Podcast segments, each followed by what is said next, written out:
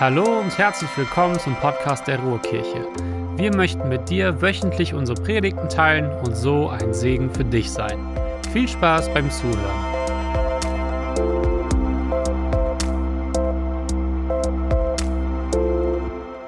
Einen wunderschönen guten Morgen. Hey, wie geht's euch? Gut, gut, gut, gut. Okay, äh, ganz kurze Umfrage. Wer war schon dieses Jahr oder diesen Sommer im Urlaub? Einmal eine Hand hoch. Oh, das sind schon einige. Wahnsinn. Ich darf heute in Urlaub fahren.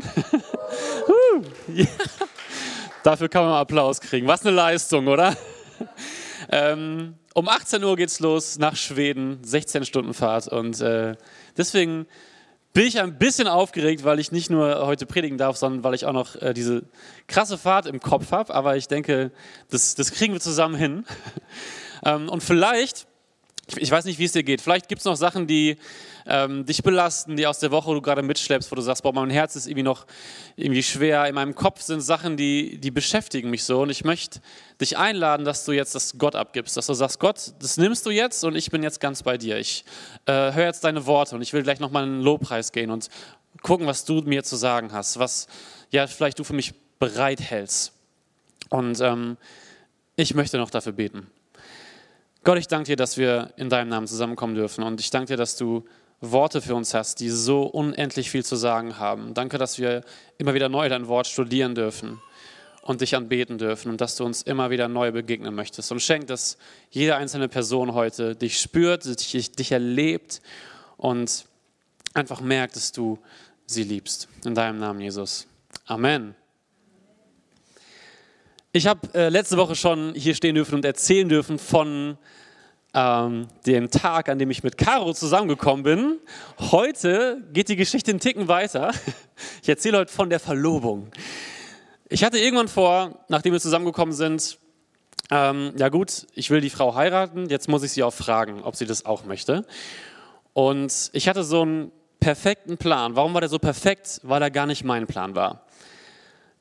Ich dachte, okay, ich, ich will sie fragen und ich hatte schon den Ring und die Erlaubnis, das zu tun. Ich habe ihre Mama gefragt, darf ich, darf ich sie fragen? Und dann hat Caro vorgeschlagen, Caro hat selbst vorgeschlagen, weißt du was, Markus, lass uns doch am Samstag zu deiner Oma fahren und dann noch in den Landschaftspark Duisburg. Und ich habe gedacht, oh, das ist ja perfekt, weil sie hat mal selber gesagt, im Landschaftspark Duisburg, da wäre ein Antrag ganz gut. das kann man machen. Also habe ich gesagt, ja, voll gerne. Wir sind dahin gefahren am Samstag und ich hatte einen perfekten Plan. Ich habe gedacht, okay, um 16 Uhr, um Punkt 16 Uhr müssen wir im Landschaftspark, da gibt es so einen ganz hohen Turm, da kann man hoch. Wir müssen ganz oben sein und dann werde ich einen Antrag machen. Und ich habe einem Kollegen Bescheid gesagt, der sollte Fotos machen, Levi heißt der, und der hat sich schon dort oben versteckt. Wir waren bei meiner Oma, ich habe drei Kaffee getrunken, ich trinke sonst nie Kaffee, das war der erste Fehler auf jeden Fall. Äh, mein Herz hat gerast wie verrückt. Und dann sind wir äh, weitergefahren in den Landschaftspark und um Punkt 16 Uhr standen wir dort oben. Traumhafte Aussicht. Ich habe den Levi schon gesehen, der hat sich so versteckt mit seiner Kamera, schon ein paar Probefotos gemacht. Und ich stand dort vorne an der Reling, habe runtergeguckt, 30, 40 Meter, keine Ahnung. Rechts neben mir Caro und ich dachte, eine Sache, die fehlt jetzt noch. Links von uns stand so eine Frau und wenn die weg ist, dachte ich, dann kann ich den Antrag machen, dann habe ich hier genug Platz. Also linste ich immer so ein bisschen rüber, mein Herz hat gerast von den drei Kaffee und von der Aufregung. Und dann sehe ich, dass diese Frau aber nicht weggeht, sondern dass sie versucht, über die Abgrenzung zu klettern und sich das Leben zu nehmen. Und ich weiß nicht, wie ich in dem Moment geguckt habe, aber ich habe sie anscheinend so stark oder verwirrt oder keine Ahnung was angeguckt, dass sie es gelassen hat. Sie hat es bei mir runtergenommen und in dem Moment ist alles in meinem Kopf explodiert. Ich dachte, was mache ich hier? Gott, was soll das? Ich will gerade einen Antrag machen. Ich habe den Ring schon fast in der Hand, also die Schatulle war in der Manteltasche und jetzt will sich hier eine Frau umbringen. Und ich, ich bin zu der Frau hingegangen und habe gesagt, hey, kann ich dir helfen? Möchtest du reden? Der hat geweint, brauchst du Taschentücher? Und ich war der Einzige, der es gemerkt hat auf dieser Plattform da oben. Da waren noch ein paar andere Menschen, keiner hat es mitbekommen. Und die Frau hat mir die Taschentücher aus der Hand geschlagen und hat sich wieder weggedreht. Und ich bin gegangen auf meine vorherige Position und dachte, boah, was mache ich jetzt? Gott, was soll ich machen? Und auf einmal merke ich, dass die Frau hinter meinem Rücken zur anderen Seite der Plattform geht und es nochmal versucht. Sie hebt das Bein an und in dem Moment schrei ich, stopp! Und alle kriegen es mit. Und alle stehen da wie angewurzelt, wie paralysiert. Was macht man jetzt in so einer Situation? Und die einzige, die Person, die was macht, ist Caro. Sie geht dorthin und sagt der Frau, mach das nicht, du bist geliebt, du bist wertvoll, spring nicht. Wir kriegen das irgendwie hin, wir können reden. Und die Frau geht weg zur nächsten Ecke und will es wieder machen. Und Caro geht hinterher und ich gehe hinterher. Und Levi ist immer noch mit der Kamera da und versucht sich irgendwie zu verstecken, dass Caro ihn nicht sieht. Und wir schaffen es irgendwie, dass diese Frau die erste Treppe runtergeht. Und Caro geht hinterher und ich gehe hinterher. Und wenn ihr diesen Turm kennt in Duisburg im Landschaftspark, der hat ganz, ganz, ganz viele Plattformen. Und es geht los, dass wir von Plattform zu Plattform gehen, immer weiter runter. Und bei jeder Plattform will die Frau erneut springen. Und sie ist immer schon, sie ist teilweise schon mit dem Bein drüber. Caro zerrt sie zurück und sagt immer wieder: Du bist geliebt, du bist wertvoll, spring nicht. Und die Frau, lass mich in Ruhe. Und ich stehe immer so, dass sie die Treppe nicht hoch kann, sondern wieder die Treppe runter muss, bis zur nächsten Plattform. Und wir arbeiten uns weiter so vor, immer weiter runter. Und irgendwann kann die Frau nicht mehr und sagt, lass mich in Ruhe, lass mich doch einfach in Ruhe. Und Caro sagt, nein, das mache ich nicht. Und die Frau sagt, ich schlag dich gleich. Und, die, und Caro sagt, mach doch. Und ich denke mir, nein, mach das bitte nicht. Und wir können jetzt vielleicht darüber schmunzeln und lachen, aber es ist immer noch eine todernste Situation. Irgendwas hat diese Frau dazu gebracht zu sagen, ich werde an diesem Tag ein bisschen Alkohol trinken. Sie hat auf jeden Fall so gerochen und sie war an einem unglaublich kalten Tag im T-Shirt dort oben und hat geweint und hatte sich vorgenommen, das Leben zu nehmen. Und irgendwie haben wir es geschafft, immer weiter runterzugehen. Und währenddessen hat Caro noch Touristen gesagt, bitte ruf die Polizei an. Und auf der allerletzten Treppenstufe kommt die Polizei uns entgegen und entlässt uns quasi. Sie nehmen die Frau und ähm, ich hoffe, dass es ihr heute gut geht. Ich habe auf jeden Fall dafür gebetet, viel. Und Caro und ich sind erstmal wie zusammengefallen. Wir haben geweint, wir haben gebetet, wir haben darüber geredet, das reflektiert. Und ich habe Levi noch geschrieben, boah, heute keine Fotos mehr. Das, das, ich mache doch jetzt keinen Antrag. Und so gehe ich mit Caro ein bisschen spazieren durch den Park und wir unterhalten uns. Und meine Perspektive war komplett, das wird heute nichts mehr mit uns. Und ihre Perspektive war, boah, Markus, hast du gemerkt, wie Gott uns gebraucht als Pärchen? Guck mal, du bist der Einzige gewesen, der die Frau gesehen hat. Und ich war die Einzige, die helfen konnte, weil ich eine Ausbildung habe als Erzieherin und ich kenne solche Extremsituationen. Boah, wie gut uns Gott zusammengestellt hat. Und dann dachte ich, boah, wenn ich jetzt den Antrag nicht mache, dann platze ich. das ist doch eine 1A-Vorlage.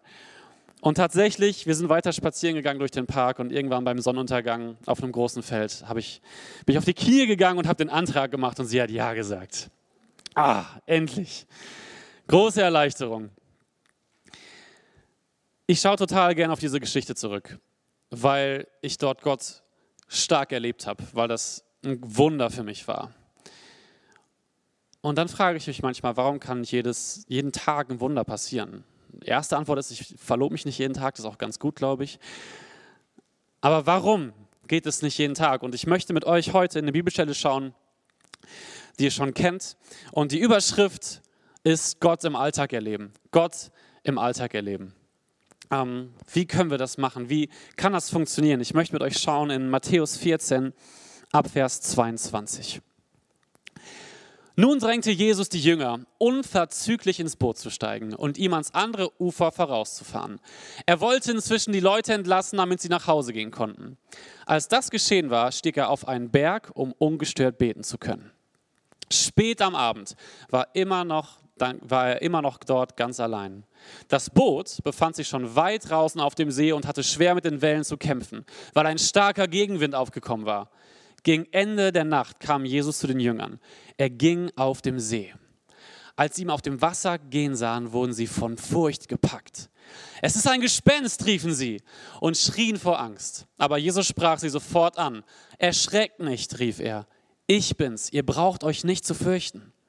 Da sagte Petrus, Herr, wenn du es bist, dann befiehl mir, auf dem Wasser zu dir zu kommen. was ist hier die Situation? Die Jünger und Jesus kommen von irgendwo und Jesus sagt, wisst ihr was, wir gehen als nächstes dorthin und ihr fahrt schon mal vor. Ihr geht ins Boot und die Jünger machen das. Sie machen sich wahrscheinlich keine Gedanken, wie Jesus nachkommt. Warum auch? Er schafft es irgendwie wahrscheinlich. Aber dann kommt dieser Sturm. Es ist ein großes Problem, in einem kleinen Boot einem Sturm zu begegnen. Und ich finde es total spannend, was dann passiert. Jesus kommt und was Petrus hier macht, ist sehr, sehr interessant. Petrus hätte genau wie alle anderen Jünger sagen können, ich habe Angst, ich werde garantiert nicht in einem Sturm mit einem Gespenst sprechen. Er sagt, Herr, wenn du es bist, dann befiehl mir, auf dem Wasser zu dir zu kommen. Das ist mein erster Punkt, wie wir Gott im Alltag erleben können. Erstens, fordere Gott heraus. Fordere Gott heraus. Aber Petrus macht das nicht irgendwie. Und das ist so spannend, finde ich. Er fordert Jesus nicht irgendwie heraus. Er sagt nicht, boah, Jesus, weißt du was, wenn du es bist, dann gib mir jetzt ganz viel Geld. Hätte er auch machen können. Er hätte auch sagen können, Jesus, wenn du es bist, dann ähm, lass mich auf dem Wasser tanzen. Das wäre auch möglich gewesen. Nein, er sagt, lass mich auf dem Wasser zu dir kommen. Petrus möchte ein Jesus-zentriertes Wunder. Er möchte auf Jesus zugehen, auf Gott zugehen. Und ich glaube, bei Wundern geht es gar nicht immer darum, dass wir irgendwas Tolles erleben. Es geht darum, Gott zu verherrlichen. Und Petrus weiß das. Oder er macht es einfach unterbewusst gut. Aber er möchte auf Jesus zugehen auf dem Wasser. Und vielleicht fragst du dich aber gleichzeitig, Gott herausfordern, wer bin ich denn, dass ich Gott herausfordere? Also es ist Gott. Er hat alles erschaffen. Er ist allmächtig, herrlich, heilig, wunderbar. Aber wir finden in der Bibel noch andere Stellen, wo Menschen sehr klar mit Gott reden und ihn auch teilweise herausfordern. In 2. Mose 4, Vers 12 lesen wir, dass Gott Mose einen Auftrag gibt am brennenden Dornbusch und Mose sagt, ach Herr, sende doch, wen du willst. Was für eine flapsige Antwort, oder? Jeremia 12, Vers 1 sagt Jeremia zu Gott, O Herr, du bleibst im Recht, wenn ich mit dir rechte. Dennoch will ich über deine Rechtsentscheide mit dir reden. Warum ist der Weg der Gottlosen so erfolgreich und bleiben alle, die treulos handeln, unangefochten? Jeremia klagt Gott an und es geht noch viel weiter, noch viel mehr Verse, wo er Gott auflistet, wie schlecht es seinem Volk geht und wie gut es den Gottlosen geht. Ich glaube, wenn wir Gott herausfordern, geht es nicht darum, dass wir flapsig sind oder dass wir anmaßend sind Gott gegenüber. Nein, es geht darum, dass wir ein ehrliches Herz haben. Ich glaube nicht, dass Gott Floskeln von uns möchte. Wir sollen ihn respektieren, wir dürfen ehrfürchtig vor ihm sein, aber wir dürfen auch ehrlich sagen, was in unserem Herzen ist, was drauf liegt, was runter muss von der Seele. Fordere Gott heraus. Wie geht's weiter? Matthäus 14, Vers 29. Komm, sagte Jesus. Petrus stieg aus dem Boot und ging auf dem Wasser auf Jesus zu. Komm.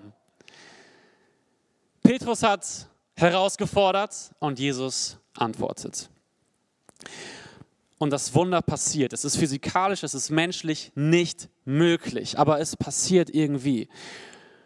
Und ich finde es so wichtig an dieser Stelle, dass wir festhalten, dass Petrus auf die Antwort von Jesus reagiert. Das heißt, wir erkennen, Petrus hört auch, was Jesus sagt. Mein zweiter Punkt ist, sei offen für Gottes Reden und geh aufs Wasser. Dieses aufs Wasser gehen kommt erst, nachdem wir offen sein können für Gottes Reden. Das ist in Deutschland nicht immer so einfach. Wenn du in Deutschland wohnst, dann bist du jedem Tag im Schnitt 10.000 bis 13.000 Werbebotschaften ausgesetzt. Das ist eine ganze Menge Ablenkung. Wenn du in Deutschland lebst, dann bist du im Schnitt am Tag drei Stunden am Handy. Es gibt auch Menschen, die sind acht Stunden am Handy. Und es ist nur das Handy. Es gibt ja noch Laptops und so. Vor der Verlobung habe ich ganz klar gesagt, Gott, ich brauche einen Ort, wo du zu mir sprichst, ob ich das wirklich machen soll. Also bin ich wandern gegangen. Anderthalb Tage war ich weg, habe gesagt, Gott, du kannst jetzt ungestört zu mir reden. Ich bin im Wald, ich bin alleine, das Handy ist aus. Bitte sprich zu mir, ob ich wirklich sie fragen soll. Lass uns offen sein für Gottes Reden. Wenn wir ihn herausfordern und warten und es passiert nichts, kann es auch manchmal sein, dass wir einfach nicht hören, was Gott sagt. Es ist so wichtig, dass wir zuhören, dass wir offen sind dafür. Es geht weiter. Es wird immer besser, finde ich. In Vers 30. Doch als Petrus merkte, wie heftig der Sturm war, fürchtete er sich. Er begann zu sinken. Herr, schrie er, rette mich. Was ist denn jetzt los, Petrus, du Kleingläubiger? Du versinkst. Gerade noch das Wunder. Und jetzt ein Bruch, ein Problem, eine Angst, eine Zerrüttung. Petrus fürchtet sich, weil er merkt, wie groß die Wellen sind, weil er merkt, wie unmenschlich das eigentlich gerade ist. Er versinkt. Und genauso versinken wir manchmal im Problem, genauso versinken wir manchmal im Alltag in Herausforderungen, die sich vor uns auftürmen. Gerade war noch alles schön mit Jesus, war noch alles gut mit Gott und dann fokussieren wir uns auf die Dinge, die uns runtermachen, in denen wir versinken. Und ich bin ganz ehrlich, ich habe mich unglaublich gefürchtet, als ich auf dieser Plattform stand. Ich habe mich sowas von gefürchtet und ich bin versunken. Als ich gesehen habe, dass diese Frau sich umbringen will, dann bin ich versunken. Und ich habe geschrien. Mein dritter Punkt ist, wenn du untergehst, schrei nach Jesus. Und dieser Punkt bringt ein großes Problem mit sich, weil das klingt erstmal super logisch, aber wir müssen manchmal Dinge ablegen, bevor wir zu Jesus schreien können. Als ich dort stand, zwischen Verlobung und zwischen einem Selbstmord, war das Erste, was ich gedacht habe, nicht, oh, ich schreie zu Gott. Bin ich ganz ehrlich. Ich habe zuerst gedacht, wie kann ich die Situation lösen? Ich habe gedacht, okay, was ist, wenn ich jetzt den Antrag trotzdem mache? Ich mache das einfach. Ich gehe jetzt auf die Knie, ich habe gesehen, sie wollte sich umbringen, ich gehe jetzt auf die Knie und mache den Antrag und diese Frau wird so überwältigt sein von dieser Liebe, dass sie sagt, oh, das Leben hat doch einen Sinn. Oder sie halt springt halt, weil sie das nicht hat. Kann sein. Und ich habe überlegt, wie kann ich das lösen?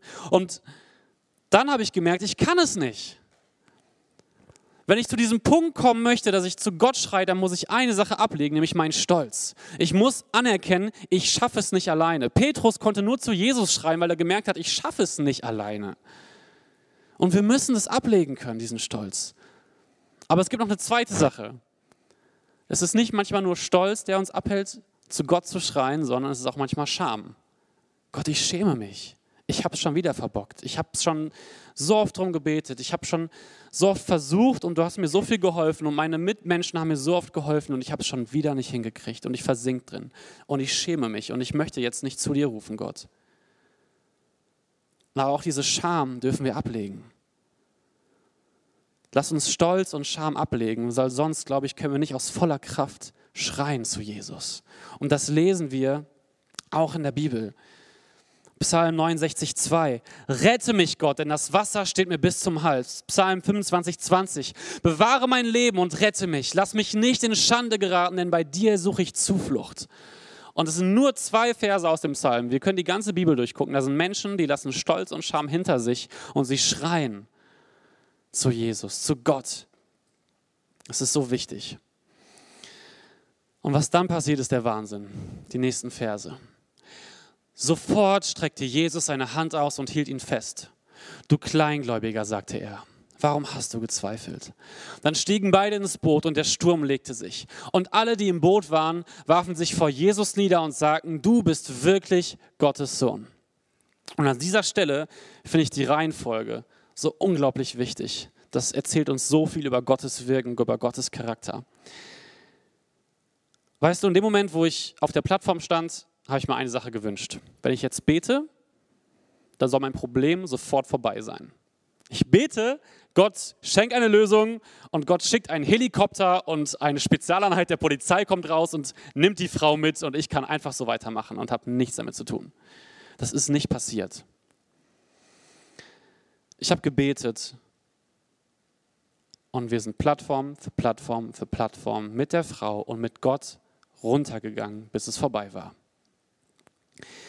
Ich habe mich immer gefragt, ähm, was ist eigentlich zwischen dem Wunder und dieser Rettung von Jesus für Petrus und dem Boot?